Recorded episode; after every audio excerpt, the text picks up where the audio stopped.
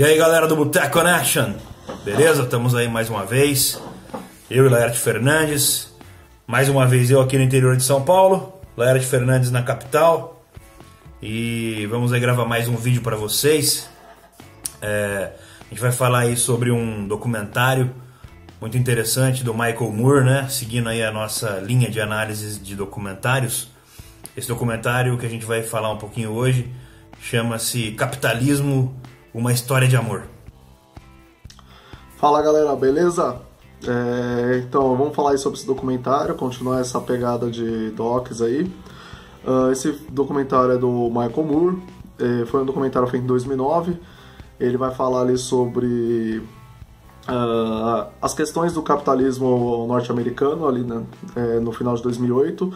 É um documentário pós o crash de 2008, né? Então ele vai questionar muito essa questão do da crise econômica de 2008, que talvez tenha sido a última grande crise econômica do capitalismo que aconteceu aí. Mas vamos começar abrindo a cerveja, né? Eu tô hoje tomando uma Porter, chama Cocada Preta, da Beerhoff. Vou abrir aqui. Barba, o que você tá tomando?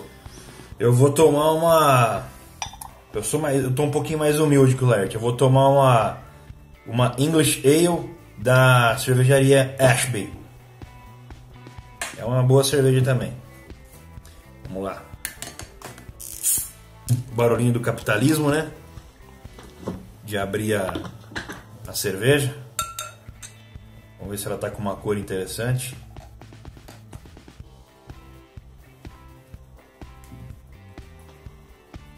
Tá bonita, hein? Cheers! Cheers!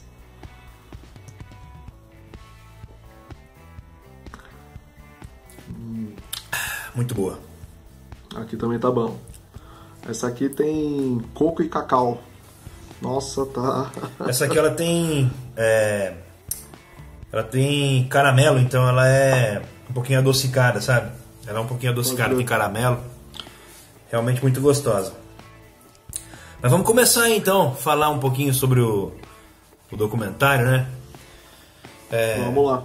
Eu acho que o que a gente pode começar a falar um pouquinho, na verdade, eu, é que eu acho que o, o documentário é uma crítica ao capitalismo e uma exaltação da democracia. É, eu acho que essa é a mensagem, assim, o principal que o que o Michael Moore traz assim no documentário. Aí se você quiser começar a entrar em, num, num, nos tópicos aí, a gente já vai comentando. É, vamos dar uma contextualizada, né? Sim. É, final de 2008 é, tem uma crise financeira muito grande, que é a crise financeira do, do subprimes, né? Que, é, que os bancos de crédito norte-americanos eles começaram a conceder muitos empréstimos e hipotecas para pessoas que não tinham crédito comprovado e, ou que não eram comprovadamente bo, bo, boas pagadoras. É, e esses créditos eles eram concedidos em cima principalmente do, das, das casas das pessoas, então elas colocam a casa no, no mercado, né, fazem empréstimo em cima do valor, pegam esse dinheiro e utilizam ali para comprar um carro, para fazer uma viagem, é, podendo pagar esse, é, esse empréstimo de, no momento depois mas as taxas de juros elas eram fixadas no futuro, né, no, no momento da, do pagamento do crédito. E aí o que vai acontecer é que as taxas de juros elas começam a subir muito nos Estados Unidos e essas pessoas elas não conseguem pagar as suas dívidas. Sim. Porque elas ficam impossíveis de ser pagas. Os valores duplicam, triplicam, quadruplicam e as pessoas começam a perder tudo, né? Os bancos começam a retomar essa, as casas e tudo mais. É a famosa. E aí você tem um governo. É um governo do é o governo Bush, né, um governo republicano. Ele está ali no segundo mandato, né? 2008, final do segundo mandato. E, ao, e já vem ocorrendo. E aí é, isso já é uma coisa histórica Estados Unidos, desde as décadas de 80 que é uma, um projeto de destruição dos sindicatos norte-americanos. Né? Os sindicatos norte-americanos eram muito fortes, eles conseguiam defender muitos direitos dos trabalhadores. Trabalhadores que formavam a classe média norte-americana É, a gente tem que lembrar que a classe média norte-americana é totalmente diferente da classe média brasileira. A classe norte-americana é formada por pessoas, por trabalhadores de fato, trabalhadores fabris, enquanto a classe média brasileira ela é formada principalmente por pessoas que trabalham no setor de serviços. Então são coisas bem diferentes. E aí o, esses trabalhadores vão perdendo muitos direitos, muitos direitos, e vai ter esse ápice no, é, em dois, ali no final do, do 2000, né, 2008, antes é. pouco antes de 2010. E junto a isso vem uma, um projeto de desregulamentação financeira dos sistemas de crédito, de cobrança dos bancários e tudo mais, que aumenta o lucro dos bancos e das instituições financeiras e dos especuladores, é, colocando essa, esse lucro nas costas do trabalhador. Aí é para destruir mesmo, né? É, lembrando que antes do Ronald Reagan, que foi é, o presidente que deu início né, a esse processo de, de, de dar mais, vamos dizer, ênfase né, ao mercado financeiro, ao livre mercado, né? Porque o, antes do Ronald Reagan a gente teve o Jimmy Carter, né? Mandato de 77 a 81 e o Jimmy Carter tinha uma visão mais é, progressista do, do país e da situação econômica que os Estados Unidos vivia. E não só da situação econômica, mas ele também tinha uma visão mais progressista em relação à questão é, da sociedade norte-americana e como ela é, se enxergava e se via e agia é, no, dentro do, do, país, dentro desse contexto socioeconômico. Ele achava que as pessoas precisavam é, ser menos individualistas e, e, consumir menos. Ele achava que, que as pessoas estavam consumindo muito, que elas estavam pautando a vida somente no consumo. E o Jimmy Carter ele acaba saindo democraticamente, né? E aí vem o Ronald Reagan e, e, e retoma a propaganda capitalista de não, o que o Jimmy Carter falava era besteira e a gente tem que consumir e consumir cada vez mais, porque se a gente, se a gente consumir, a economia gira e aí as coisas vão indo e a propaganda capitalista vai indo, ele vai fazendo essa questão é, de dar ênfase ao livre mercado, não sei o que lá, des, desregulamentação, e aí isso vai, vai precarizando cada vez mais a vida dos trabalhadores de classe média nos Estados Unidos.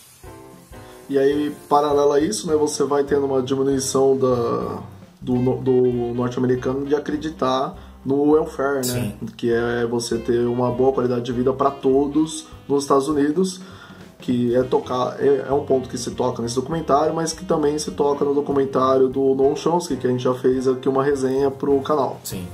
É, com isso você tem todo o governo Bush fazendo tudo isso, ele se aliando muito aos aos especuladores financeiros de Wall Street. E quando você tem o crash em 2008, ele vai recorrer justamente aos os financistas, os especuladores de Wall Street para ajudar a resolver o problema. Então ele vai chamar a Goldman Sachs, toda a cúpula do Goldman Sachs, que é um dos bancos que fale, e chama essa cúpula para fazer para ser o quem vai criar o sistema que vai salvar a economia norte-americana sendo que quem destruiu Exatamente. a economia norte-americana foram eles, né? Ou seja, você, você então... chama o vírus para consertar a doença. É muito louco, né? E aí o que esses caras vão propor é um pacote de 700 bilhões de dólares para socorrer os bancos. Que em primeiro momento não passa pelo Congresso norte-americano, porque o povo norte-americano ele se manifesta e pede que os seus representantes não votem nesse, nesse pacote. Sim. Então, na primeira votação ele é bloqueado, mas alguns dias depois ocorre uma nova votação e aí, através de acordos, promessas feitas, lobistas, o acordo passa. E aí o acordo passa sem que os bancos tenham que dizer para o governo norte-americano onde será gasto esse dinheiro. Sim. E aí surge todas aquelas notícias dos é, principais diretores ganhando bônus de um milhão por ter falido um banco. Com dinheiro público, enquanto né? As enquanto as pessoas que estão com problemas de, de crédito não têm nenhum apoio. Enquanto fábricas que estão fechando e deixando todo mundo desempregado não tem nenhum apoio para tentar se manter. Ou enquanto essas fábricas fecham, as pessoas são mandadas embora sem receber o que elas merecem. É, é interessante que é, começa um processo de revolta né, das pessoas, porque elas começam a perceber que como pode o Estado é, socorrer com uma quantia exorbitante de dinheiro bancos que faliram e ajudaram a destruir a economia norte-americana e que prejudicou a todos, né? É, então, acho que um dos casos emblemáticos é daquela família que se recusa a, a deixar a casa dela. Na verdade, não é que eles se recusam, eles deixam, né? São despejados pelo, pelo banco e eles vão morar num tipo num trailer, num, num container e depois eles é, acabam dizendo não, vamos voltar para nossa casa e tal, influenciados por uma congressista norte-americana que fala no Congresso para as pessoas fazerem isso. Olha, vocês não devem aceitar que vocês sejam despejados porque foi injetado muito dinheiro na é, para salvar esses bancos, então vocês devem cobrar esse dinheiro de volta. E aí as pessoas, então ela pede para as pessoas não deixarem as casas. Aí essa família é, volta para casa dela e aí as pessoas do bairro começam a ajudá-los e tal, e aí cria um movimento, esse movimento fica famoso, a mídia começa a apoiar essa família. É, esse, esse movimento começou a crescer e foi muito interessante nos Estados Unidos você vê as pessoas, a partir dessa família, as pessoas crescendo e tomando as ruas e, e fazendo manifestações contra os, os bancos né, e contra é, o investimento que o Estado fez para salvar os bancos e, e tentar retomar um pouco da democracia, né, o poder do povo é, para controlar a sociedade. Né? E é justamente nesse momento que o Michael Moore vai fazer um paralelo entre um memorando que vazou do Citibank em 2006, 2005, 2006, que era um memorando para os seus acionistas que falava como eles poderiam manter o status quo, né? manter ganhando muito, se manter ganhando muito dinheiro. E eles vão definir que os Estados Unidos é o melhor país para isso, para você conseguir continuar ganhando bastante dinheiro, porque os Estados Unidos já não é mais uma democracia, é uma pluto, plutoca, plutocracia. Uma plutocracia. Né? Onde quem tem dinheiro manda. Então, o 1% mais rico dos Estados Unidos tem a mesma quantia de dinheiro que os 95% mais pobres. E a única forma dessas pessoas mais pobres tentarem impedir que as pessoas ricas levem a sua agenda à frente é através do voto, porque no voto o rico e o pobre têm a mesma força. E aí você vê isso tanto quando eles tentam barrar no Congresso ou quando a população começa a protestar, né? É só nesse momento que o, o povo comum tem essa força de tentar impedir que as pessoas explorem a lei, a democracia e tudo é, mais. Que é o poder do voto, né? E, mas o problema maior que, que existe é a questão da propaganda, né? É a questão, o capitalismo ele é tão forte, inclusive tem umas pessoas que o Michael Moore entrevista, como aqueles padres, por exemplo, né? Ele entrevista o padre que casou ele, né, que fez o casamento dele, e aí o padre que, que fez o casamento dele fala justamente que é isso, né? Que capitalismo ele tem uma força tão poderosa de fazer com que as pessoas é, que são dominadas né, pelo sistema acreditem que elas possam sair da posição de dominadas para a posição de, de dominantes, né? Ou seja, de sair de, da classe média e chegar a classes mais da elite da sociedade, né? E a gente sabe que isso não existe em nenhum país. É... Você tem, claro, pessoas que conseguem pular né, de, de classe na estratificação social, mas não é todo mundo que consegue, né? A gente sabe que aqui no Brasil, por exemplo, a gente está vivendo uma situação parecida como a que o documentário mostra. Né? A gente tem aqui, é, sei lá, 10 mil, é, 10 mil pessoas aí que, que conseguem ter mais dinheiro do que, do que, sei lá, milhões de pessoas aqui no Brasil. Segundo alguns levantamentos aí, acho que 1% das pessoas no Brasil tem mais dinheiro do que 100 milhões de brasileiros, entendeu? Então é. E aí. E é.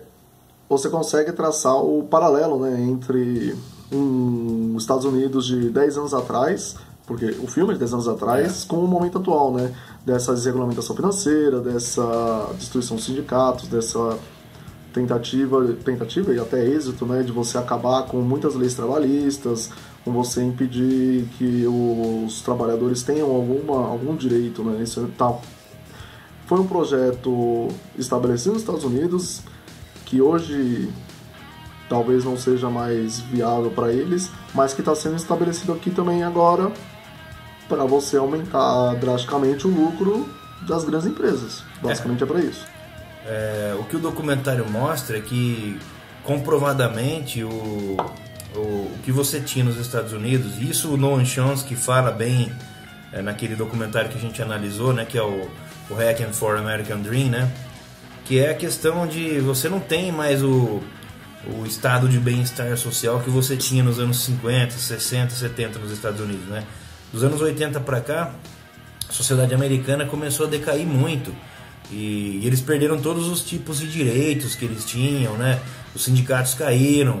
Até tem uma, uma, um momento interessante desse documentário do Michael Moore aí, que fala sobre os impostos que, a, que os ricos pagavam no, sei lá, nos anos 50, que era tipo, eles pagavam 90% de impostos, né? E depois dessas, dessas reformas que foram feitas, hoje a maior alíquota, se eu não me engano, é 49% e a mínima é 25%. Então, ou seja, eles deixaram de pagar é, muitos impostos, pa passaram a pagar menos impostos. E mesmo assim eles já pagam muito mais impostos que aqui, do que os ricos aqui no Brasil. Os ricos aqui no Brasil é, pagam muito pouco. Acho que a maior transferência por herança, por exemplo, é, é 8%.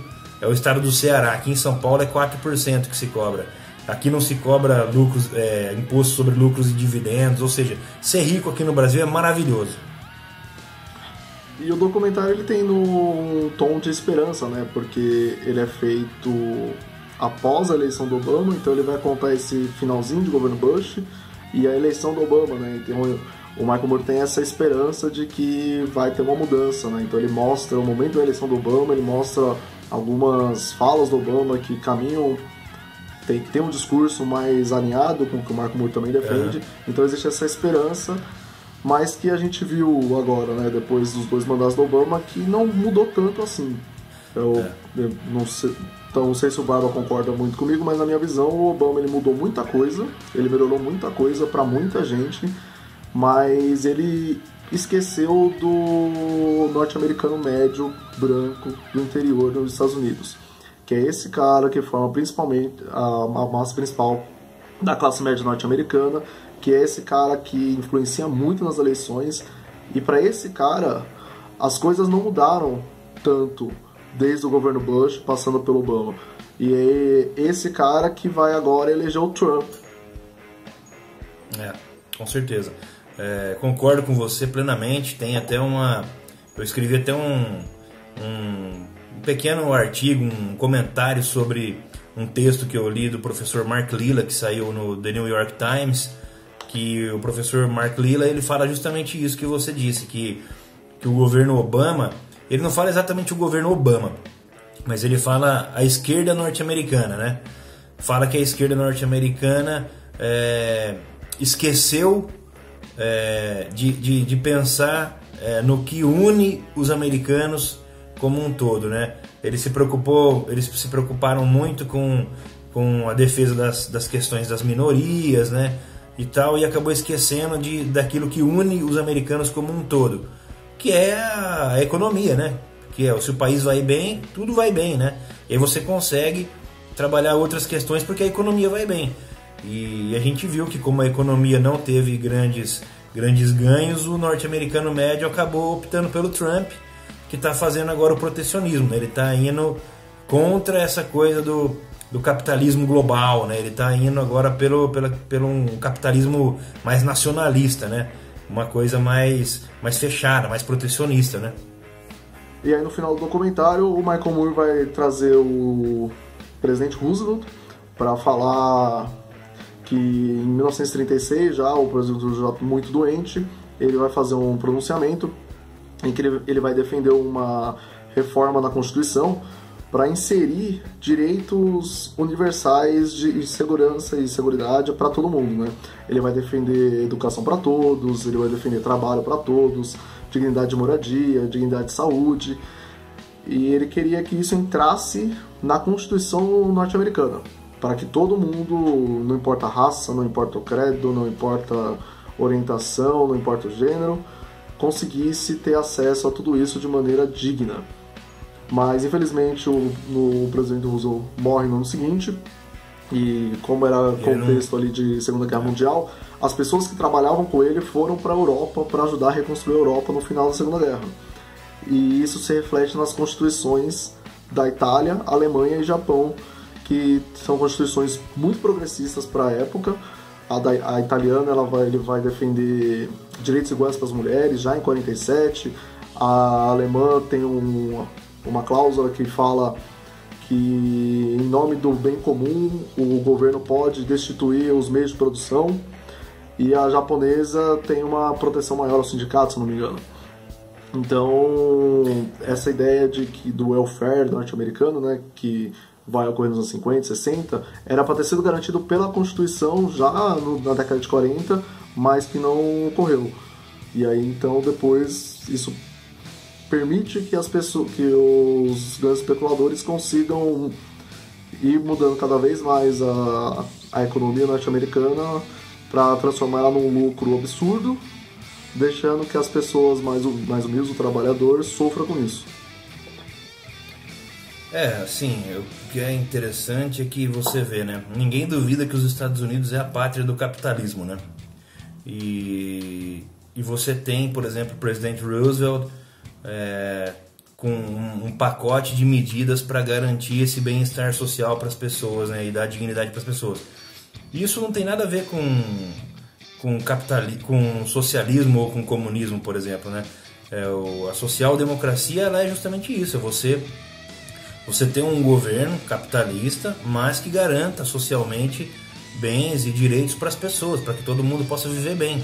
É uma desigualdade social que não seja gritante, né? uma concentração de renda menor e, e, e ninguém duvida, né? Tanto é que o documentário mostra, por exemplo, na, na é, quando as pessoas começam a acreditar que o Obama pode ser uma opção e ser uma mudança, é, setores da sociedade norte-americana começam, começam a chamar o Obama de socialista porque ele ele começa nos, nas suas falas, nos seus discursos, é, trabalhar um pouco mais essa questão da, da igualdade social, da diminuição das desigualdades, né? E aí começam a chamá-lo de socialista e tal. Você vê como que o, o americano médio ele não é muito diferente do brasileiro médio, né?